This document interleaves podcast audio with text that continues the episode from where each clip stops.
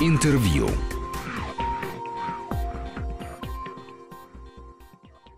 Всем здравствуйте. В студии Руслан Быстров. И рядом со мной наш гость, специальный представитель президента по международному культурному сотрудничеству Михаил Швыдкой. Всем хорошо известный. Михаил Ефимович, здравствуйте. Здравствуйте всех с прошедшими праздниками, с наступающими праздниками. В общем, с хорошими такими веселыми уже весенними днями. Ну, Михаил Ефимович всем хорошо известен, он был министром культуры и телевизионный ведущий, так что я думаю... Я был даже председателем ВГТРК, да. вы будете смеяться, да. Чувствуете себя как дома сейчас? А, на яме, да. Хорошо. Во всяком случае, в этом здании. Мы его еще обживали тогда, да. Михаил Ефимович, вы знаете, не так давно отгремели и отшумели выборы на Украине. Я не знаю, что будет дальше, наверное, никто не знает, мы можем только возлагать надежды, но на сегодняшний день у нас с этой страной разорваны практически все связи. Я всегда думал, что когда безумствуют политики, когда творится бред, вот единственным мостиком через все это безумие является как раз культура. Но случай с Украиной, пожалуй, рушит мою теорию, потому что туда запрещен въезд нашим артистам, заблокированы соцсети, и вообще деятели культуры обеих стран переругались на почве политических событий. Ну, вот я хочу вас, как спецпредставителя по культуре, спросить, э, по международному сотрудничеству. Действительно бывают случаи, когда культура бессильна? Ну, видите ли, вообще, э, э, как сказал один мой японский коллега из японского МИДа, он говорит, что культурное сотрудничество – это как китайская медицина – надо долго, долго, долго, долго, долго, долго делать одно и то же, и через очень длительное время начинают происходить изменения. Это и с искусством, в принципе, так, когда меня спрашивают, а искусство меняет мир? Ну, конечно, не меняет. И, конечно, красота не спасет мир.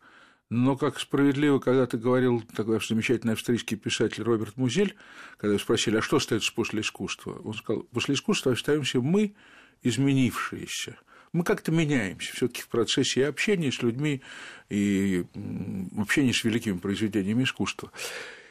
Разные бывают периоды. Если мы вспомним, скажем, конфликт, такую военную историю, э, трагическую страницу э, в жизни Европы, Вторую мировую войну, то, конечно же, при этом часть немцев ну, была по одну сторону баррикад, часть немцев была по другую сторону баррикад.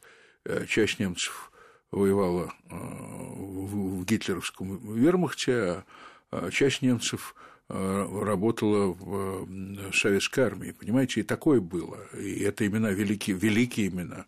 А вот отец знаменитого Михаила Вольфа, который был руководителем разведки в свое время ГДР, а, Фридрих Воль был выдающимся немецким писателем, а брат Михаил э, Конрад был выдающимся кинорежиссером.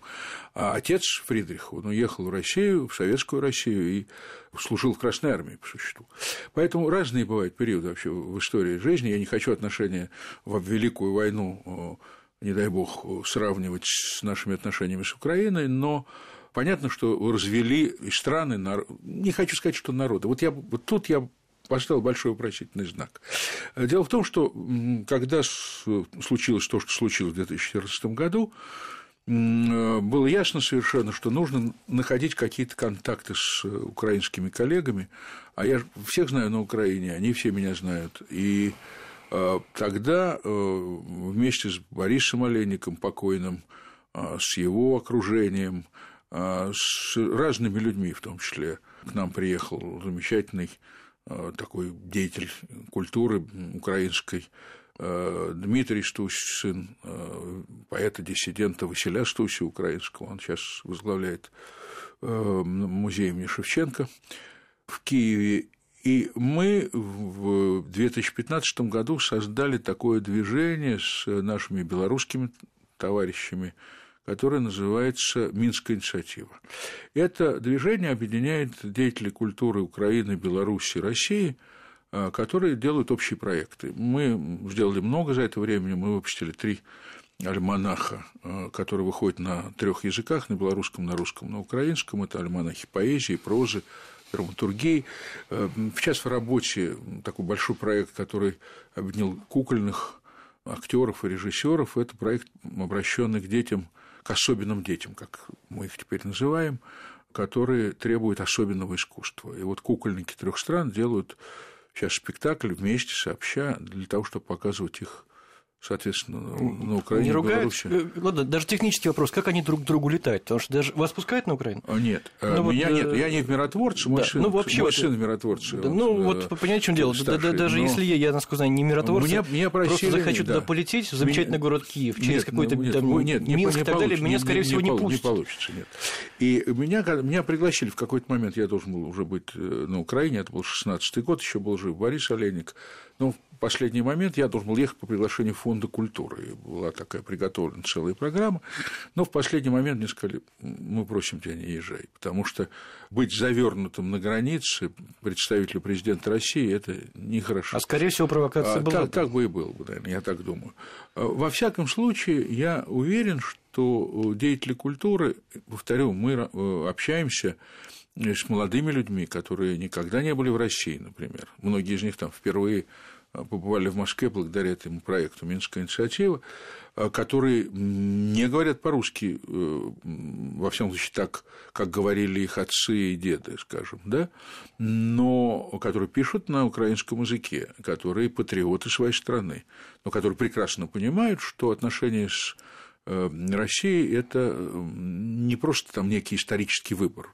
Понимаете, как кто-то мудро сказал, что география – это судьба – Понимаете, география – это судьба, мы соседи. И ничего мы с этим не сделаем, и смешанные браки, и смешанная история, и трагическая история. Ну, у меня была могила на Украине, понимаете, ну как, как? А я вот, меня, ну, вот иногда просто вот переворачивает все, хочется поехать там, в Винницкую область, где могила моих родственников, да, которых сожгли во время войны там про бабку и про деда расстреляли в Одессе, и, и я хочу ну, пойти, поехать, да, но я надеюсь, что как времена когда-нибудь изменятся. Но дело даже не в этом. Дело в том, что это не будет простым процессом. Это, это вообще я не...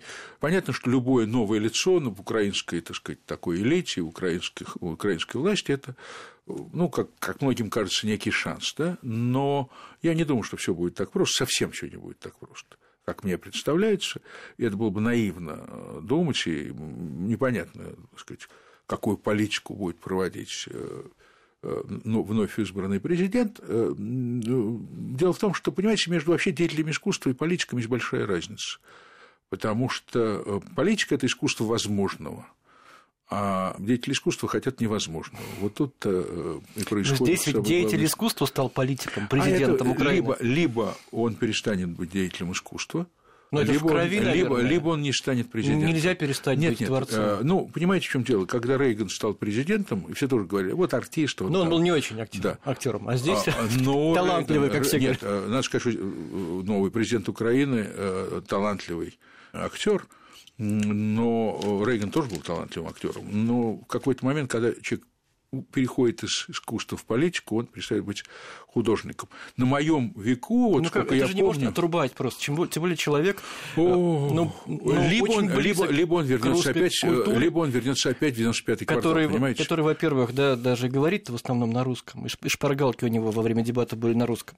Там выступал в КВН и на телевидении российском. Ну, это ну, же не нужно отрубить. Ну, вы знаете, не хочу это обсуждать, посмотрим. Э, либо тут так не бывает наполовину беременна. Если вот уходишь в политику, то уходишь в политику. И это хорошо или плохо, но это так.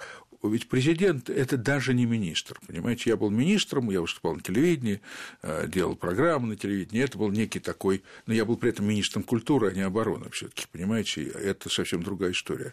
А когда человек становится президентом, тут многие вещи меняются, мне кажется, во всяком случае. Ну, может быть, он сверхталантлив, и э, но я не, могу, не могу это, конечно, только время. Я думаю, что он будет использовать просто свой актерский дар, и свое актерское обаяние в качестве такого политического инструмента. Кстати, и... по поводу инструментов, вот я хочу вас спросить, как у профессионала, а как вам э, культура как, инструмент в политической борьбе? Я имею в виду сериал «Слуга народа». Ведь ну, благодаря во многом этому сериалу, этому продукту искусства Зеленский стал президентом. А, ну, я не знаю, как бы, что э, было впереди, э, идея идти в президенты или создать этот сериал. Сериал снимался в 2014 а, году. Я могу сказать только одно сегодня а, культура как э, инструмент воздействия на общество, конечно, колоссально имеет значение.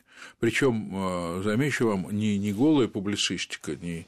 Это, это непростая такая, э, это не, непростые такие механизмы, непростые инструменты, потому что э, любая простая агитация и пропаганда не действует сегодня. Нет, а вот такие косвенные вещи, они действуют значительно сильнее. Поэтому э, вообще инструментарий изменился, понимаете, ну, инструментарий продвижения всего э, искусства, идеологий, э, политических каких-то ну, а вам идей. не обидно, как вот плоть от плоти деятеля культуры, что культура становится не способом там, донести разумное, доброе, вечное, а способом добиться своих политических целей? Ну, видите ли, в чем дело? Э, культура многообразна, она выше любой политики на самом деле, потому что э, хотим или не хотим, культура э, апеллирует в вечность, а политика работает с сиюминутностью. И в любом случае э, культуру нельзя просто использовать. Это вообще не продажная девка, потому что наивно думать, вообще это одна из ошибок больших. Я думаю, это была ошибка советского времени, это была ошибка иногда и постсоветского времени. А многие считают, что деятели культуры, ну, такая творческая интеллигенция, ну, их легко купить, прикупить, там, перекупить и так далее. Это и большая иллюзия. А, конечно, можно и купить, и прикупить, и использовать в своих целях, но люди расплачиваются даром, люди расплачиваются талантом. А, можете себе представить э, Э, Льва Николаевича Толстого как участника предвыборной кампании какой-то, да, э, даже в дореволюционной России, да, там, маловероятно, или Чехова, скажем. Просто надо понимать, что есть культура и культура, есть деятели культуры и деятели культуры. Есть, понимаете, есть, есть художественное творчество очень зависимое от государства. Очень. Ну, например, кинематограф в нашей стране или, или даже театр. А есть искусство, которое не зависит от государства вовсе. Литература не зависит от государства. Вы скажете, что ее и не читают. Читают какие-то круги. А, живопись нет. А, музыкальное исполнительство, конечно, нет. И в этом смысле вы поймите, сегодня мир открыт. Ведь э, мы живем сегодня в России. Вот я сейчас скажу вещь, которая, наверное, э, вызовет оппозицию кого-то, какой-то части ваших слушателей. Мы, мы никогда в такой свободной стране, как сегодня, в общем, не жили. Потому что если говорить о культуре, я сейчас не говорю там о каких-то других сферах, то люди сегодня свободно в России могут заниматься художественным творчеством. Никогда не было легко. А в 90-е? Было менее свободно? Вы знаете, я, я сейчас говорю про вот кусок времени а, с 91 по, угу. с 91 по сегодняшний день. Разница ведь была... Сегодня есть деньги, сегодня есть рынок. В 90-е годы была свобода, но не было денег. И это тоже очень это тоже не понимать, свобода, понимаете? Потому что э, в 90-е годы Э, к сожалению, только складывался рынок, настоящих рыночных механизмов не было, ну и так далее, и так далее. Но, э, повторю, сегодня человек может артист балета может сегодня танцевать в Большом театре, завтра танцевать в Ковенгардене, и это не будет изменной родине, понимаете? Сегодня в европейских странах живут замечательные артисты российские, которые курсируют между разными странами, представляя русскую культуру. И в этом нет ничего дурного. Так же, как они могут представлять русскую науку, и я не вижу в этом тоже э, никакой помехи для того, чтобы русские люди чувствовали себя в этом смысле уверенно и несли э, как бы свет наших национальных идей за пределы страны. Э, я повторю, сегодня очень многое зависит просто от самих людей. Это важно. А если возвращаться к теме, о которой мы говорили, я уверен, что контакты между э, нами и украинцами в сфере художественной культуры, вообще в сфере культуры, конечно, они сегодня это очень хрупкая ниточка, которая там связывает. Но я думаю, что они будут сохраняться и развиваться. Э, поверьте мне, э, мы знали большие разрывы между странами. Я беру Вторую мировую войну, трагедия Второй мировой войны должна была нас навсегда развести с немцами, понимаете? Навсегда. Но э, через уже 25 буквально лет, через там, 30 лет, начались процессы, которые привели к тому, что отношения России и Германии сегодня, несмотря на санкции, несмотря на все сложности, это некая ценности. Надо сказать, что отношения в области не только культуры, но и науки, образования э, с Германией – это одно из больших достижений. Ну, есть надежда, это, это главное. Спасибо. А мы сейчас сделаем небольшую паузу и вернемся к нашему разговору. Интервью. Интервью.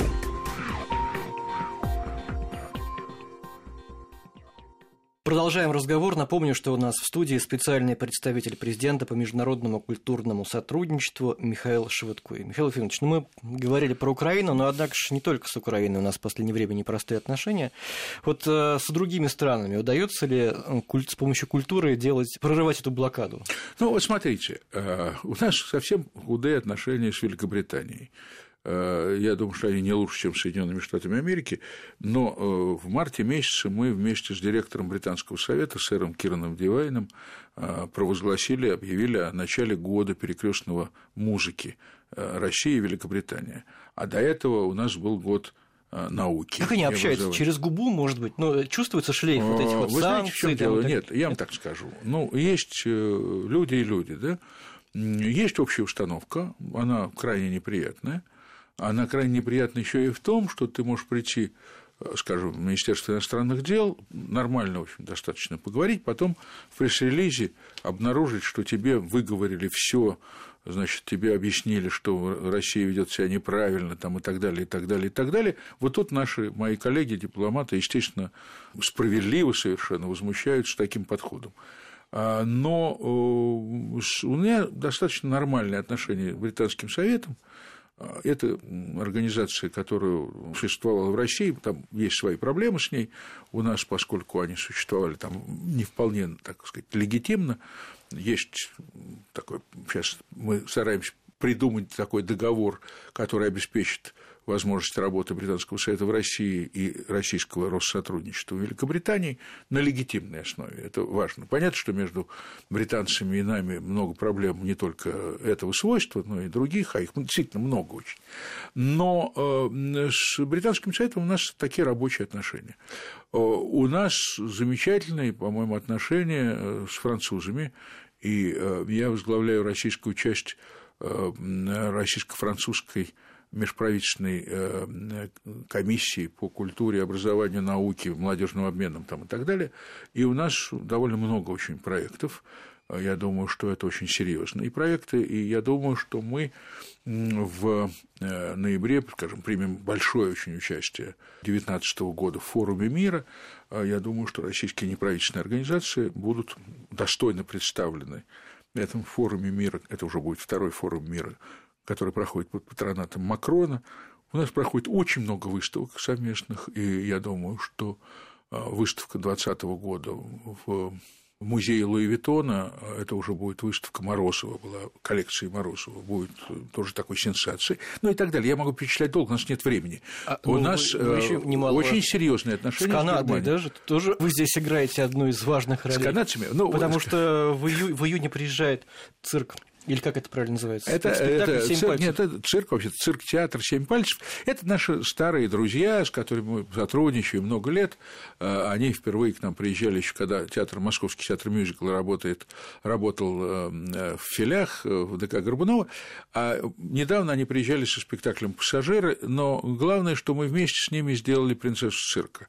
И сейчас пишем новый мюзикл вместе с ними, просто пишем, и, как бы сидим и водим карандашом по бумаге вместе с Себастьяном Сальдовилли, который известен нашим радиослушателям тем, что он был одним из режиссеров церемонии открытия Сочинской зимней Олимпиады. Вот когда девочка ходила по, по воздуху, по шару, там, если кто помнит, это вот он все придумывал, и э, в октябре его одну, еще одну работу покажет де Солей в России.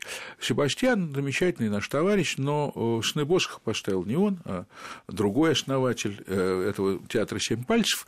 Поэтому Московский театр мюзикла, который я э, возглавляю как художественный руководитель в свободное от работы время, и мы находимся на Пушкинской площади, это почти реклама, то, что я сейчас говорю, мы занялись серьезно и цирком тоже. И наш спектакль «Реверс», который у нас идет, как правило, в 23 часа, это такой опыт совершенно нового цирка. Мы называем этот вид циркового искусства циркодрамой, потому что это история, такая драматическая история, рассказанная с помощью цирка. Ну, это что-то вроде цирк Ну, так же, как... А? Цирк дю Солей, вроде что-то того, да? Нет. Нет? А вы знаете, я скажу хамство. Это э, следующий шаг. После. Это следующий шаг после. Э, мы, с моей точки зрения, делаем такой, такой свой абсолютно тип циркового искусства, что ли, а, потому что мы э, хотим доказать, что цирк – это такое же высокое искусство, как балет. Когда вы приходите в балет, вам рассказывают некую историю жизни, да, но с помощью хореографии. А вот мы рассказываем вам историю жизни, э, трогательную или драматическую, с помощью э, цирковых номеров. И это достаточно бедный цирк с точки зрения, может быть, выразительности, да, да? спецэффектов, но это очень насыщенный с точки зрения психологических отношений между артистами, хотя э, сны Босха, которые нам приедут вот э, в э, июне, с 6 июня они начинают нас играть, это будет всего 10 спектаклей, это очень живописный цирк. Это цирк живописный, замечательный, трагический, но это очень хорошего качества. Мы, понимаете, мы называемся Московский театр мюзикла, но Конечно же, мы не только театр мюзикла, потому что мы сделали сейчас цикл, который, извините, называется «Михаил Швыдкой приглашает», и да, в, да, в этом цикле у нас 13 например, мая будет э, мой диалог со Шнуром, угу. со Сергеем Шнуровым. Да? Мы разговаривали с Игорем Костолевским, с Ефимом Шинфриным. Мы хотим, чтобы поговорить немножко о жизни, о А вот вы Шнурова искусстве. приглашаете, вы хотите немного эпатажа, чтобы э, какой-то, а как, я как говорят, хайп сейчас Это, поймать? Понимаете, в чем дело? Я, слово «хайп» мне напоминает слово хай. Вот хай я не хочу. Дело в том, что Сергей Шнуров такой феномен э, современного искусства. Искусство. Да. Это я... искусство. Вы знаете, вот давайте так вернемся. Э, а скоморохи, которые... Я сейчас не могу даже вслух произнести тексты, которые произносили скоморохи, так как не могу, например, заветные афанасьевские сказки вам начать читать по радио. А скоморохи, которые показывали все места срамные тела, и которые выкрикивали черт знает что, и так далее. Это что? Это не искусство, а мы говорим, что это искусство, что это вообще народное, а, такое фольклорное, связанное с разного рода обрядами. В русском искусстве есть тоже свой фольклор, и он не всегда добропорядочен. Так же, как в европейском искусстве во времена карнавала творилось, ну, бог знает что, скажем так. Поэтому этот вид низового искусства, он всегда существует. Сергей, с моей точки зрения, человек очень умный – он просто выбрал эту модель, да, э, и попробовал ее трансформировать в современное искусство. Понятно, что, повторяю, это может вызывать изжогу у многих, да, а я к этому отношусь, ну, так сказать, спокойно, потому что, в принципе, о чем угодно можно рассказать, э, не используя ни одного бранного слова, и, и вам, тем не менее, будет все понятно. Но и, и, и вообще, как бы сказать, эротика это не всегда показ обнаженного тела. Потому что на меня, например, ну не буду что, говорить, что на меня это действует. в другой программе. Ну, да, это в другой программе. Это в ночной. В вечернем эфире. Это в вечернем эфире совсем. Но я просто к тому, что э, это тоже такой феномен определенный. И возвращаясь к этому, я хочу сказать, что вот мы занимаемся мюзиклом достаточно серьезно и делаем разные вещи. От э, цирковой там, принцессы цирка до Э, такой ностальгической или полуностальгической музыкальной э, истории, которая называется «Жизнь прекрасна», до преступления наказания, э, рок-опера, которую мы будем показывать в июне. И это все попытка рассказать все таки людям о, о них самих. Но самое главное, на нашем фасаде, на Пушкинской площади висит главное слово – счастье здесь. Вот мы хотим, чтобы люди приходили к нам и почувствовали себя счастливыми. А вы знаете, многие могут почувствовать себя оскорбленными. В последнее время это какое-то чувство гипертрофированное. Как и, ну, например, и Шнуров обижает многих, считает, что его творчество недостойно, оскорбляет там разного рода чувства. А... И, например, рэп-исполнители тоже нынче популярны, вызывают столько уж э, возмущения, что их даже запрещают, и президент даже об этом говорит. Но понимаете, в чем дело? Я вам так скажу. Э, это вопрос вообще общественного вкуса. Ведь, понимаете, культура на самом деле состоит из системы запретов. Культура начинается с табу, как писали разные классики. А все знают, чего нельзя делать, чего можно делать. Да? В искусстве есть другой посыл. Искусство разрушает запреты. Искусство как бы старается эти запреты преодолеть. Другой вопрос, как, каким образом, зачем, почему, какое целеполагание, какой смысл в этом. Вот э, в чем, э, мне кажется, главная история. И здесь э, у людей ведь очень разные вкусы. Люди по-разному воспринимают мир, и надо к этому относиться очень уважительно не люблю своих коллег, которые говорят, вот они ругаются, они считают, что а, там этот плохой, этот Шнуров плохой, и рэперы плохие. Я говорю, ну, они так воспитаны, они имеют право, каждый человек сегодня имеет право на что-то, что ему не нравится. Но просто надо понимать, какие последствия возникают. Если там э, людям, которым не нравится, ну, условно говоря, Кандинский, будут все время апеллировать к прокуратуру, то я думаю, что хорошего ничего из этого не получится, понимаете? Небольшая пауза, еще одна, и мы вернемся. Интервью. Интервью.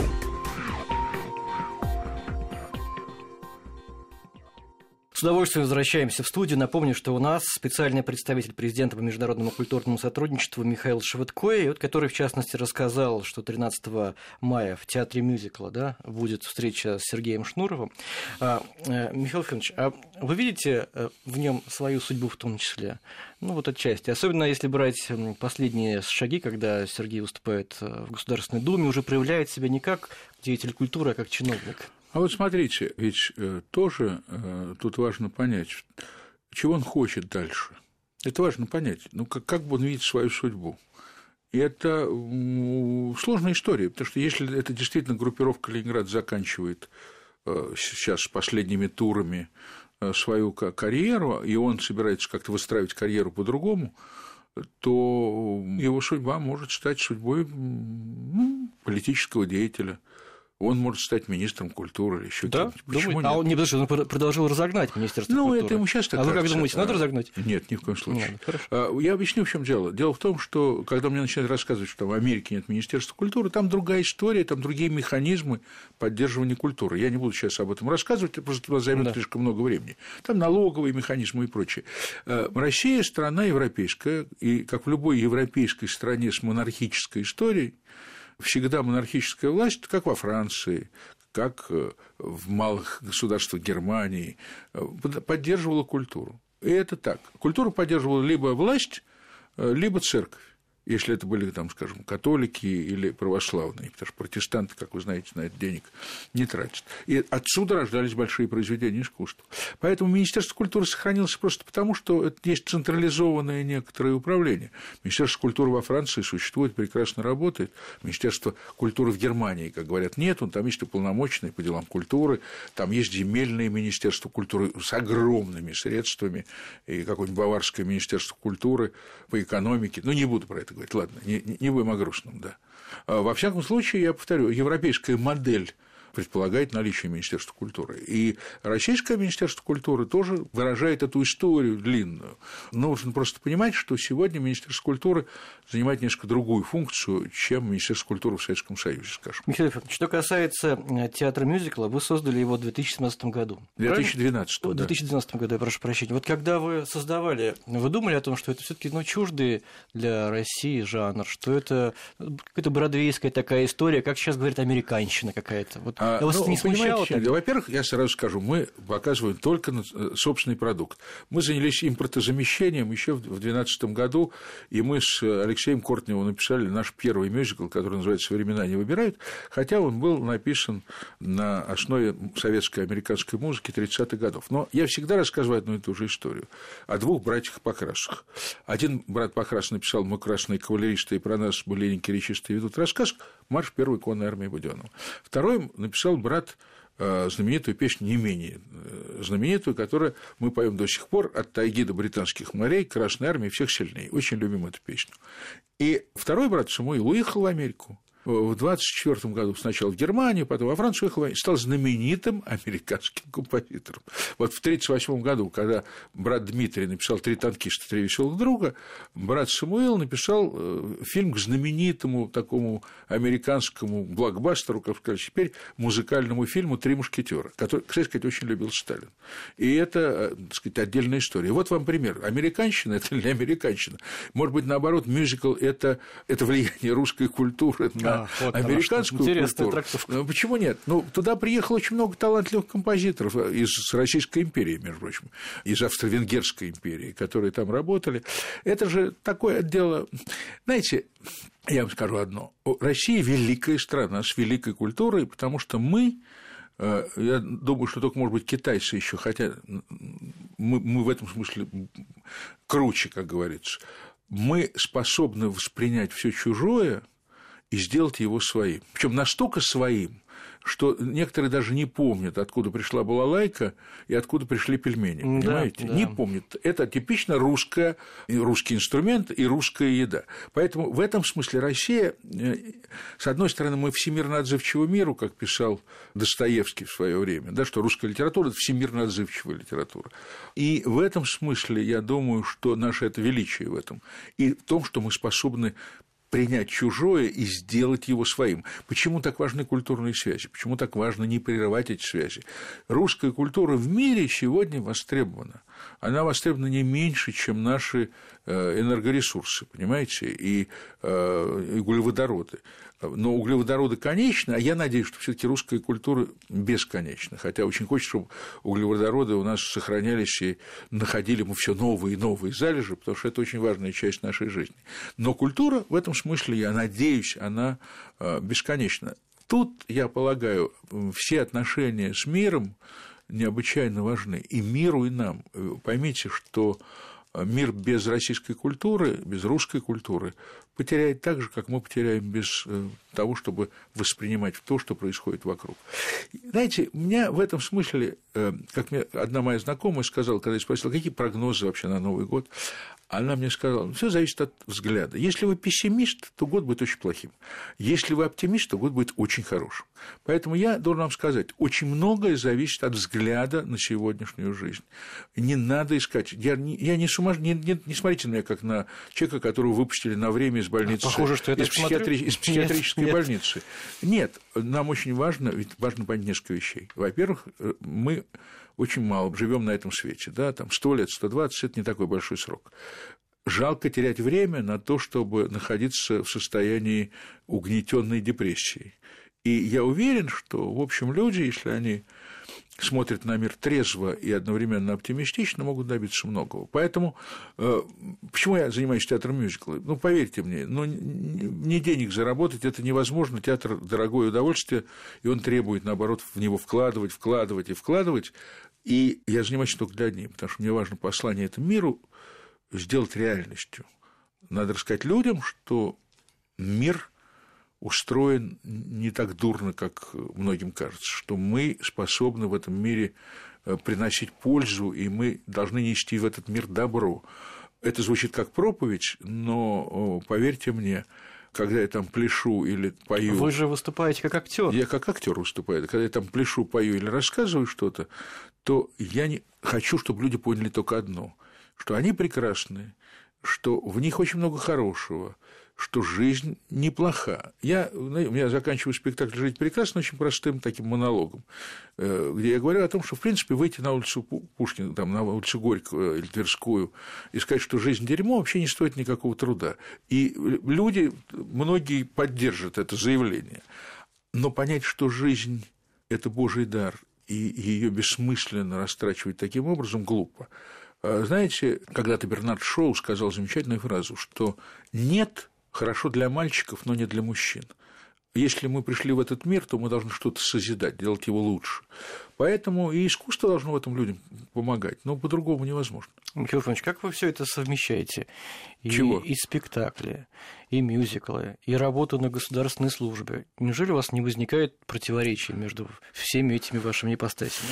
А что, я занимаюсь одним и тем же. Э, я все время занимаюсь одним и тем же. Я э, на самом деле Э, рассказываю моим зарубежным партнерам, что хорошо, лучше иметь с Россией дело по-хорошему, что называется, что с нами лучше дружить, что да, да, я так и говорю, что с нами вообще лучше дружить, чем э, враждовать, что нам интересно их искусство, их культура, их наука. Вот сейчас мы, например, с немцами подписали э, на 10 лет дорожную карту академических партнерств. Причем это речь идет о очень серьезных научных исследованиях.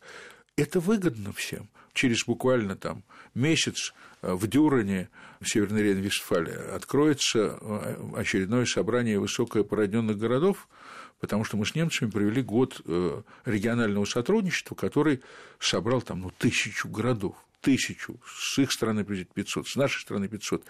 И мне этим заниматься в радость. Это, я не могу сказать, что это мюзикл, но это что-то очень похожее, потому что это в радость, когда ты соединяешь людей, когда, которые открывают друг другу все лучшее, что в них есть, когда ты соединяешь культуры, и они открывают друг другу лучшее, что, что в этом дурного? Понимаете, а как иначе? А смысл в другом нет. Еще раз повторю, э, я считаю, э, и, что, и это очень важно, что мы сегодня в современной России можем сделать очень многое. Многое очень зависит от нас самих. Спасибо вам большое. Напоминаю, что на студии был специальный представитель президента по международному культурному сотрудничеству Михаил Швыдкой. Спасибо вам. Всего доброго. Интервью.